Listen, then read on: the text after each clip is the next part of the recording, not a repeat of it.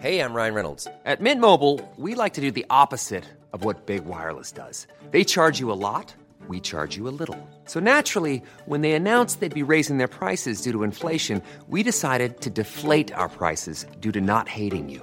That's right. We're cutting the price of Mint Unlimited from $30 a month to just $15 a month. Give it a try at mintmobile.com slash switch. $45 upfront for three months plus taxes and fees. Promo rate for new customers for limited time. Unlimited more than 40 gigabytes per month. Slows. Full terms at mintmobile.com.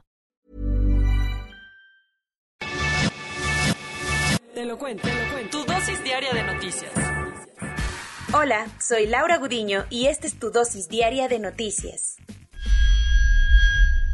Voto por voto, casilla por casilla. En el día después, el programa de resultados electorales preliminares siguió trabajando a marchas forzadas y muchos ya abrieron la champaña para celebrar. Como te lo adelantamos, con el 99% de las actas contabilizadas, es un hecho que Samuel García será el próximo gobernador de Nuevo León. Mientras tanto, David Monreal de Morena ya se despegó bastante y se perfila como nuevo gobernador de Zacatecas.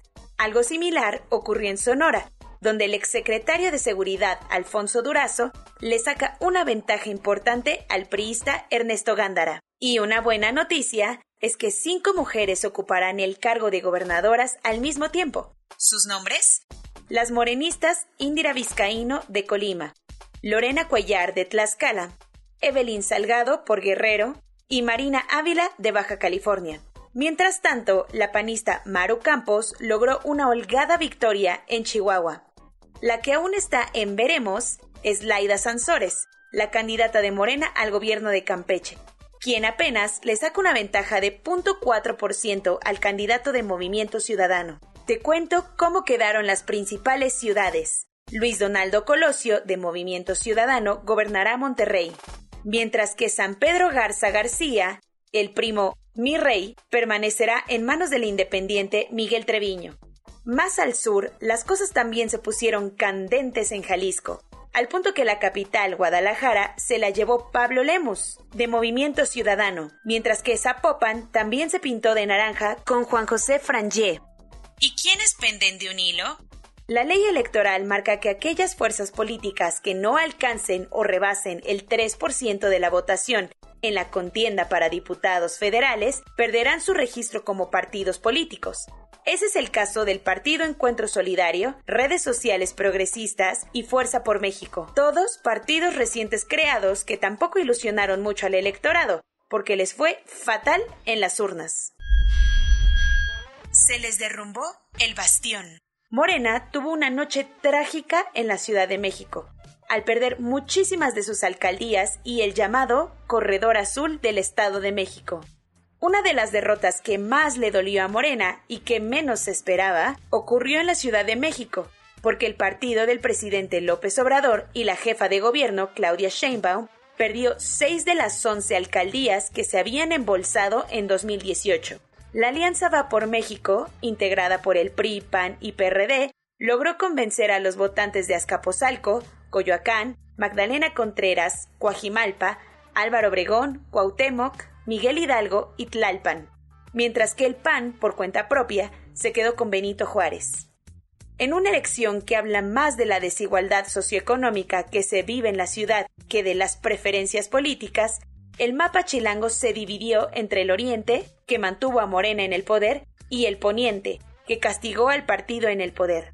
Algo similar ocurrió en Naucalpan, Atizapán, Tlalnepantla y Cuautitlán Izcalli, donde el PAN, de la mano con PRI y PRD, recuperó el llamado Corredor Azul del Estado de México, mientras que logró retener a Huixquilucan. De infarto.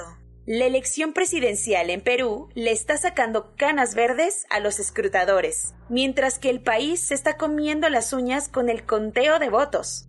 Por si le faltara dramatismo a la historia política reciente del Perú, la segunda vuelta presidencial está más cardíaca que la final del Mundial.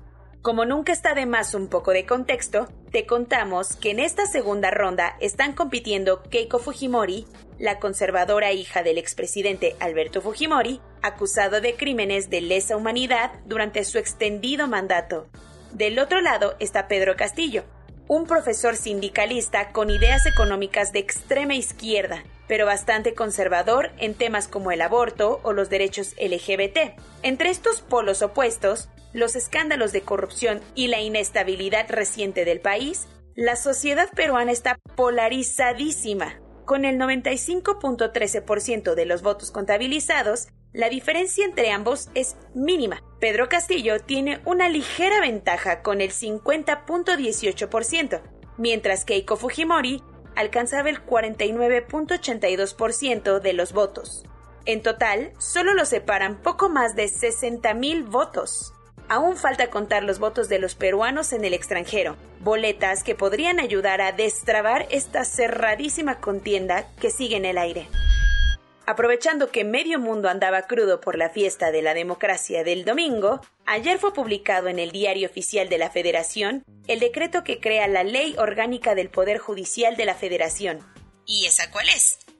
Es la polémica ley que, entre otras cosas, ampliará el mandato de Arturo Saldívar como presidente de la Suprema Corte de Justicia de la Nación hasta el 2024. Como muchas voces de la oposición aseguraron en su momento, todo indica que esta ley llegará a la Suprema Corte para validar que no es inconstitucional. La FDA, el máximo órgano encargado de darle el visto bueno a los medicamentos en Estados Unidos, aprobó el aducanumab, un fármaco experimental contra el Alzheimer. Este es el primer medicamento que se aprueba contra esta terrible enfermedad degenerativa en más de 20 años.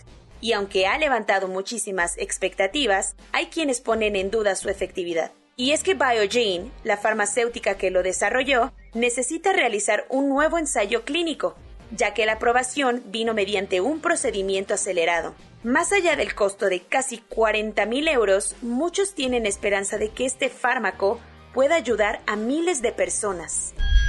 Hay cosas que el dinero no puede pagar. Para todo lo demás está Jeff Bezos, quien anunció que será parte de la tripulación que compone la primera misión del New Shepard al espacio. La persona más rica del mundo viajará en la primera misión tripulada del cohete, propiedad de su compañía aeroespacial Blue Origin. El plan es que junto con su hermano menor, Mark Bezos, Jeff salga de la Tierra el próximo 20 de julio en una misión que solamente durará unos minutos y en la que la cápsula cruzará la línea Karman, la frontera oficial con el espacio, antes de regresar de vuelta al planeta.